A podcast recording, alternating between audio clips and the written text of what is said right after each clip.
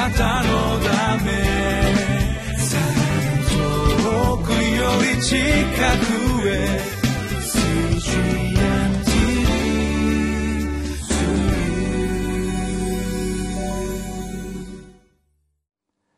皆さんこんにちは。今日は民数記32章28節から42節の御言葉を共に黙想していきたいと思います。私たちは教会でもまた会社でも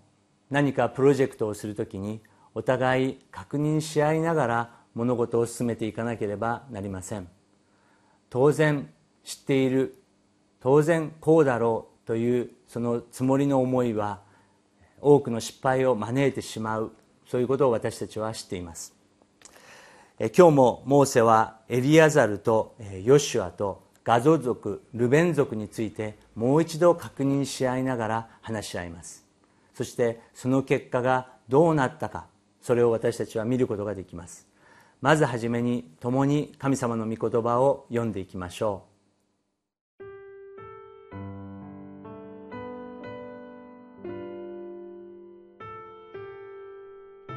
民数記32章。28節から42節。そこでモーセは彼らについて祭司エルアザルヌンの子ヨシュアイスラエル人の部族の一族の頭たちに命令を下した。モーセは彼らに言った。もしガド族とルベン族の戦いのために武装した者が皆あなた方と共にヨルダンを渡り、主の前に戦い、その地があなた方の前に征服されたなら、あなた方はギルアデの地を所有地として彼らに与えなさい。もし彼らが武装し、あなた方と共に渡っていかなければ、彼らはカナンの地であなた方の間に所有地を得なければならない。ガド族とルベン族は答えて言った。主があなたのしもべたちについて言われた通りに私たちはいたします。私たちは武装して主の前にカナンの地に渡っていきます。それで私たちの相続の所有地はヨルダンのこちら側にありますように。そこでモーセはガド族とルベン族とヨセフの子マナセの半部族とに、エモリ人の王シホンの王国と、バシャンの王オグの王国、すなわちその町々のある国と、周辺の地の町々のある領土とを与えた。そこでガド族は、リボン、アタロテ、アロエル、アテロテ、ショファン、ヤゼル、ヨグボハ、ベテニムラ、ベテハランを城壁のある町々として、または羊の囲い場として建て直した。また、ルベン族は、ヘシュボン、エルアレ、キルヤタイム、ネボ、バールメオン、アルナは改められる。また、シブマを建て直した。彼らは建て直した町々に新しい名をつけた。マナセの子マキルの子らは、ギルアデに行ってそこを攻め取り、そこにいたエモリ人を追い出した。それでモーセは、ギルアデをマナセの子マキルに与えたので、彼はそこに住み着いた。マナセの子ヤイルは言って、彼らの村々を攻め取り、それらをハボテヤイルと名付けた。ノバフは言って、ヘナテとそれに属する村落を攻め取り、自分の名にちなんでそれをノバフと名付けた。まずはじめに28節を共に読みたいと思います。そこでモーセは彼らについて祭司エリアザル、ヌンの子ヨシュア、イスラエル人の部族の一族の頭たちに命令を下した。モーセはまず祭司エリアザルヌンの子ヨシュアそしてイスラエル人のすべての部族の頭たちいわゆる指導者たちを集めて命令を下します。これから大切な戦いに入る前にもう一度皆が集まりどのように私たちはガド族ルベン族に対して一緒に働いていくか戦っていくかというところを話し合います。どのように言ったのでしょうか。29節です。モーセは彼らに言った。もしガド族とルベン族の戦いのために武装した者が皆あなた方と共にヨルダンを渡り主の前に戦いその地があなた方の前に征服されたならあなた方はギルアデの地を所有として彼らに与えなさい。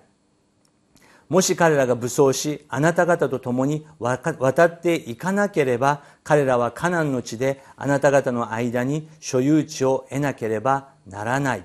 とモーセはヨシュアたちに語ります。ここでモーセが強調したのは主の前に戦うということであります。私たちは教会のどのような小さな働きも主の前に主のために行っていくんだ。主のために私たちは協力していくんだ。ということを学び続けなければいけません。それを彼はヨシュアたちに確認しました。その時ガド族とルベン族はその話し合いの中でもう一度立ち上がって彼らは何かを言いました。3132です。ガド族とルベン族は答えていった。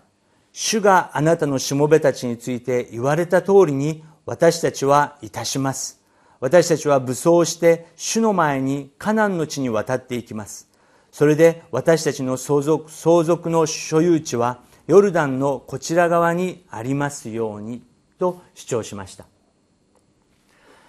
ガド族とルベン族から続けて学ぶことができるのは彼らはビジョンを主から受け取りまたそれを祈りながら話し合いながらしかしそれを諦めることなく達成していったというところにあります。若い人たちにお願いがあります。ビジョンを持ってください。進んでいってください。今まで日本の教会がしてこなかったようなことを思いっきりぶつかっていっていってください。しかし同時に今までの先輩たちの働きをも尊敬しつつ話し合いながら祈りつつ全てにおいて主の栄光が現れるように私たちはイエス様の栄光を求めていかなければいけません。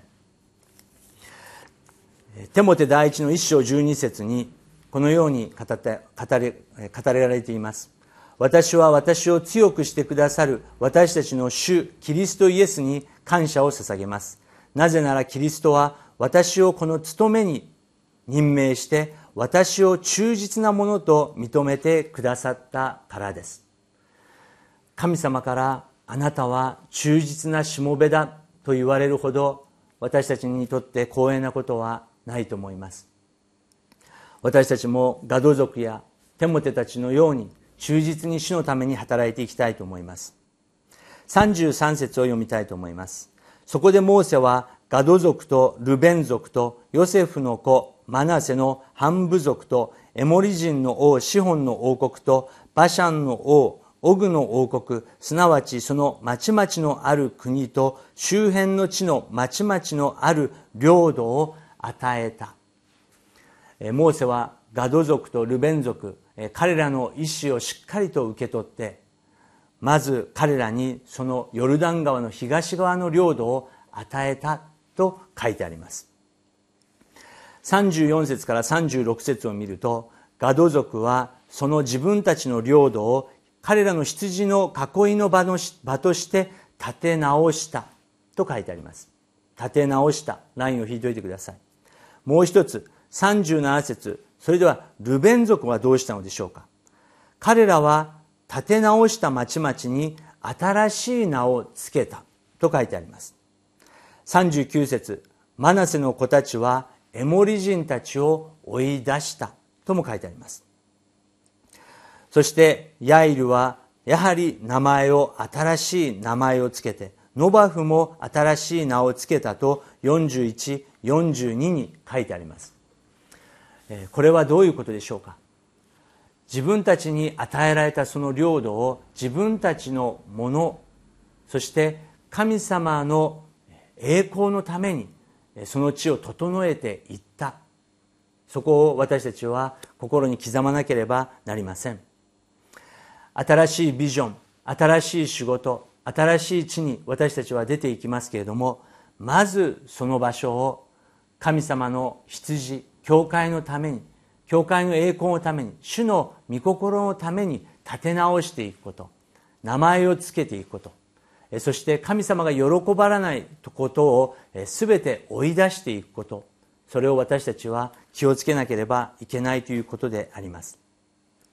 イザヤ書の62章2節にその時国々はあなたの義を見すべての王があなたの栄光を見る。あなたは主の口が名付ける新しい名で呼ばれよう。私の名前は福沢真紀人という名前でありますけれども両親が牧師になるようにと牧場の牧にそして人と名付けられました。本当に私がボーンアゲンする前まではイエス様の十字架が自分の罪のためだということが分かるまでは自分の名前が嫌でしょうがありませんでした。しかしですね自分が本当に救われて牧師の子供だからクリスチャンホームで育ったからということではなくてイエス様が自分のために死んでくださったということが分かった時に同じ名前でも自分の名前は新しく変えられたということを経験しました。皆さんも名前があると思います。また住んでいる場所があると思います。その場所をここはイエス様の場所であり私の名前はイエス様の栄光のために私は用いられるんだというビジョンを持っていってください。エゼキエルの一番最後48章の35節にその日からこの町の名はアドマイシャマ主はここにおられると呼ばれると宣言してエゼキエル書は終わっていきます。皆さんの住んでいる場所働いている場所それは主がここにおられるんだと私たちが祈り宣言していくときにそして宣言だけではなくイエス様が本当にいつも臨在されておられるんだということを感じながら信じながら進んでいくときに主の栄光が現れるということを信じていきましょう。今日は日曜日終日です。教会で家庭で主のために主と共に主の力によって自分のすべき責任は何があるでしょうか？